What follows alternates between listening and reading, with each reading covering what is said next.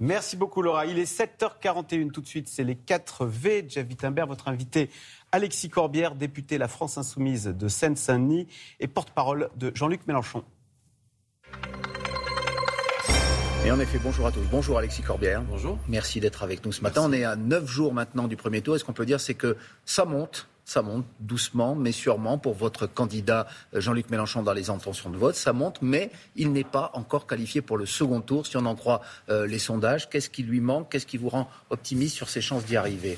À ce stade, euh, personne n'est qualifié pour le second tour.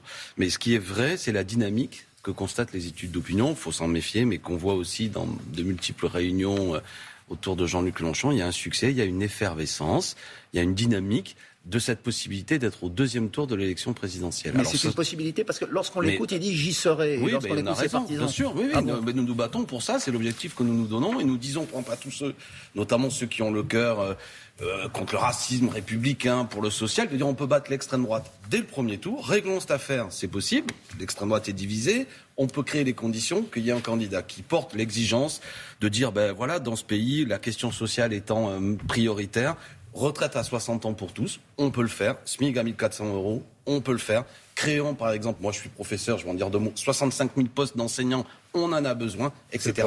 Passons à une sixième république pour que le citoyen ait plus de droits, pour contrôler les élus, le droit de révoquer, des référendums d'initiative citoyenne, pour faire en sorte qu'il n'y ait plus cette monarchie présidentielle. Mélenchon, il pourrait porter tout ça. Ça pourrait faire un second tour passionnant, plutôt que le côté morbide et attendu d'un second tour Le Pen Macron. Je, On peut le faire, faisons-le. Je vous repose ma question quand même sur l'optimisme lorsqu'on était. Il faut être optimiste. Oui, en 2017, le dix jours avant le premier tour, euh, les sondages, euh, pardon d'y revenir, annonçaient euh, Jean-Luc Mélenchon à 19% et c'est le score final qu'il a fait. Donc qu'est-ce qui pourrait faire que cette fois-ci, il passe de 15 à, au seuil qui lui permettra d'être face à Emmanuel Macron, eh si c'est Emmanuel Macron le, le deuxième. C'est ce que j'ai essayé de démontrer, c'est la possibilité. La dernière fois, Madame Le Pen et M. Macron aussi dans les sondages étaient beaucoup beaucoup plus haut, si je puis dire. Mais ils ont été finalistes comme l'avait Rien n'est écrit. Non, mais que les choses soient claires. Hein. De toute façon, fort heureusement, une campagne présidentielle, c'est ni l'IFOP, ni vous, ni moi qui le faisons à 10 jours. C'est les citoyens, les citoyens. qui ont rendez-vous le 10 avril. Je les invite à aller voter fortement. D'ailleurs, c'est ce sur quoi je voudrais insister.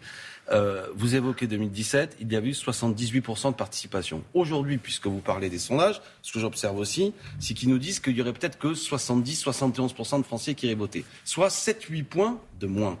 Moi, je vais vous dire les choses en faisant un peu simple. Souvent, c'est les milieux populaires les plus dégoûtés qui ne vont pas voter, dégoûtés parce qu'ils ont le sentiment. moi, je m'adresse à eux. Je m'adresse à eux et je leur dis vous avez tout à gagner en votant Mélenchon.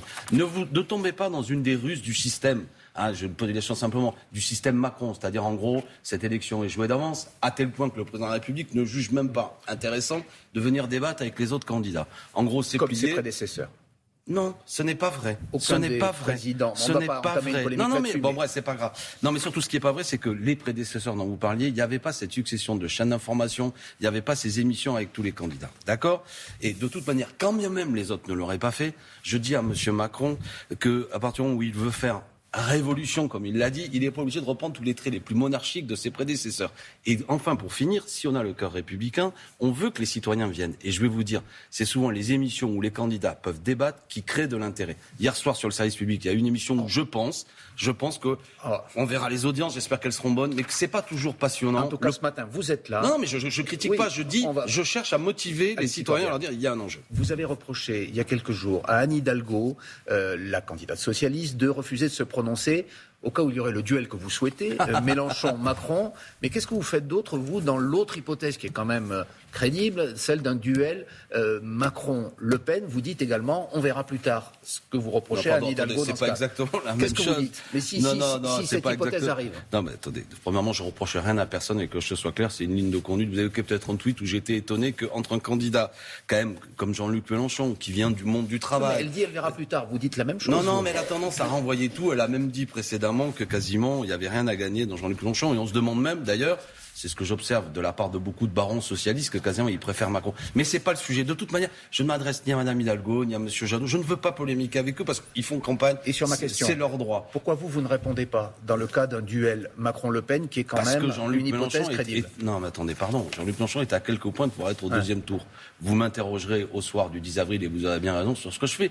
Moi, je ne vais pas créer des conditions. non, non, mais parce que je vous demande ce matin plus Non, on refera peu ou prou ce qu'on a fait en 2017. De toute façon, Jean-Luc Mélenchon l'a déjà dit. Premièrement, nous consulterons nos adhérents. Deuxièmement, nous ne sommes euh, totalement défavorables à ce qu'il y ait des voix qui puissent se tourner vers Mme Le Pen, qui n'a jamais été une option, que quelque chose soit clair. Mais surtout, ce que je veux créer, mettez-vous à ma place, la compréhension que ce qui fait une singularité ou une particularité par rapport à 2017, c'est que Jean-Luc Mélenchon peut battre Mme Le Pen. C'est dans la marge d'erreur possible, à condition que parmi les gens qui aujourd'hui n'ont pas prévu d'aller voter, ils y aillent. À condition aussi peut-être que des électeurs de Mme Hidalgo, de M. Jadot, ou que sais-je, ou d'autres se disent plutôt que de perdre peut-être euh, même s'il croit plus à cette candidat. Il y a une possibilité en votant pour Jean-Luc Mélenchon de dire je bats l'extrême droite dès le premier tour. Ça vaut le coup, ne ratons pas l'occasion et après on verra. Alexis Corbière, comme tous les opposants à Emmanuel Macron, vous êtes emparé de ce qu'on appelle désormais l'affaire McKinsey, le recours par le gouvernement au service d'un cabinet privé comme l'ont fait ses prédécesseurs et comme le font euh, la plupart des pays européens. Non, attendez, pardon, je vous coupe. Là, ça a doublé quand même, hein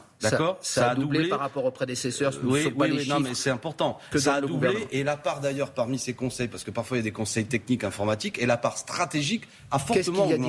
Qu'est-ce qu'il y a d'illégal Illégal, j'en sais rien. De choquant J'en sais rien. Ou il y a quelque chose d'illégal Non, mais déjà, je suis pour qu'il y ait une enquête qui soit menée. On l'a dit, qui soit qu'on vérifie ce qui est légal ou pas légal. Premièrement, il y a une proximité entre ce cabinet et M. Macron et En Marche qui est très forte, et on se demande vraiment pour quelle raison, comme par hasard, les mêmes qui sont de McKinsey l'ont aidé pendant sa campagne en 2017. Le principal responsable du cabinet McKinsey avait même coécrit un rapport avec M. Macron et McKinsey décroche des contrats. Mais je vais vous prendre un exemple très concret.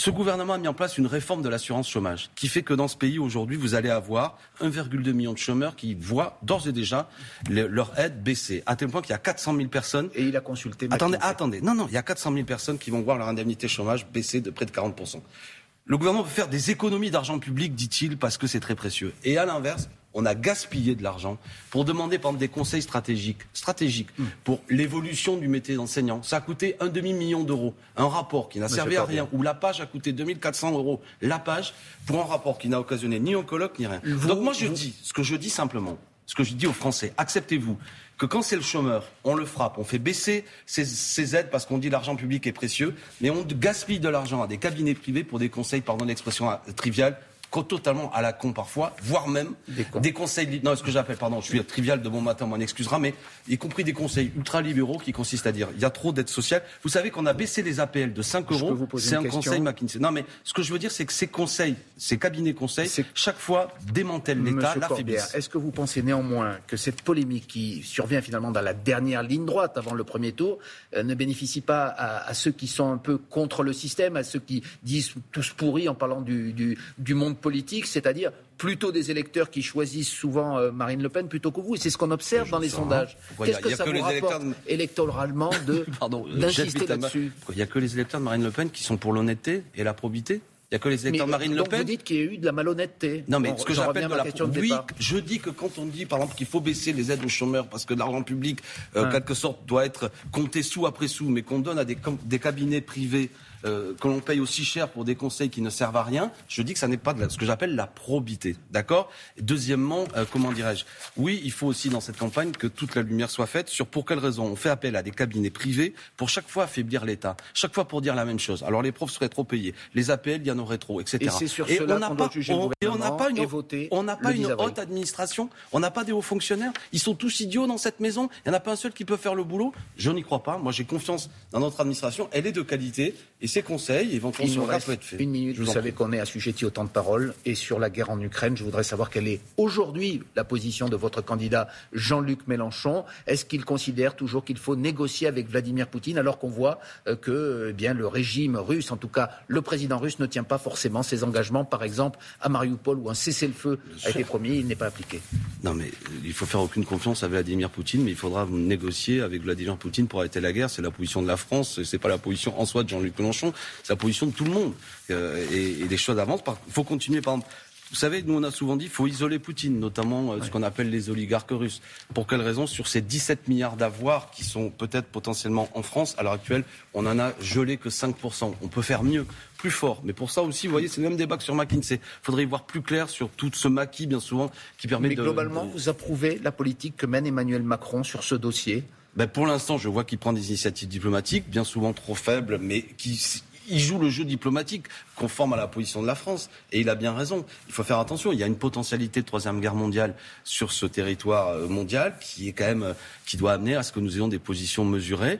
Euh, nous, ce qu'on a proposé, on l'a dit, réunion de la conférence de l'OSCE, Organisation pour la sécurité et la coopération en Europe, pour mettre tout le monde autour de la table. C'est difficile, mais c'est ça la position courageuse. Je vous remercie. Merci. Et je sais que les temps sont contraints. Mais vous nous avez dit tout ce que vous aviez à dire ce matin en tant que porte-parole de Jean-Luc Mélenchon. Merci. Merci et bonne journée.